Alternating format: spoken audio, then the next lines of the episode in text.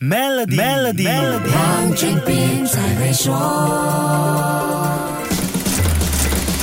你好，我是黄俊斌。稻米可以说是一种娇贵的农作物，气候一出现极端变化，就很可能会影响生长和产量。太干旱或者太多雨水都不行。世界最大的大米生产国中国，去年下半年遭遇严重的季候风雨季和洪水，影响了大米产量。农业分析公司 Go Intelligence 的数据显示，广西和广东两大水稻生产中心降雨量是二十年来的第二高。占全球百分之七点六大米贸易的巴基斯坦产量。也因为去年遭遇洪水，大跌了百分之三十一。厄尔尼诺效应也很可能加剧今年稻米的欠收。惠誉的分析师说，中国今年的酷热气候和干旱天气，还有巴基斯坦的水灾问题，都让大米供应短缺雪上加霜。另外，俄罗斯入侵乌克兰也刺激了大米的需求量，因为其他谷物的供应受到战事影响，价格飙升，大米就成了替代品，推高了需求量。没想到吧？世界第三大大米出口国越南也刚刚发出消息。要在二零三零年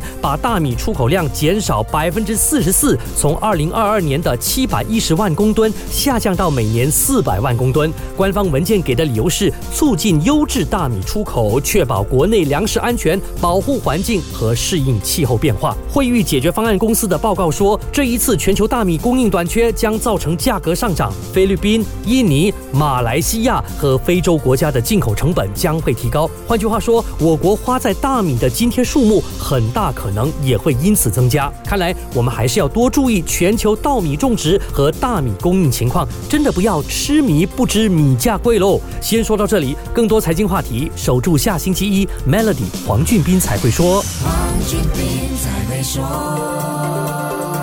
与 Maybank Premium 一起发掘量身定制的财富机会，您还有机会赢取 Apple MacBook Air、黄金及更多奖励。浏览 Maybank Premium Wealth.com/rewards，活动日期为二零二三年五月一日至八月三十一日，需符合条规。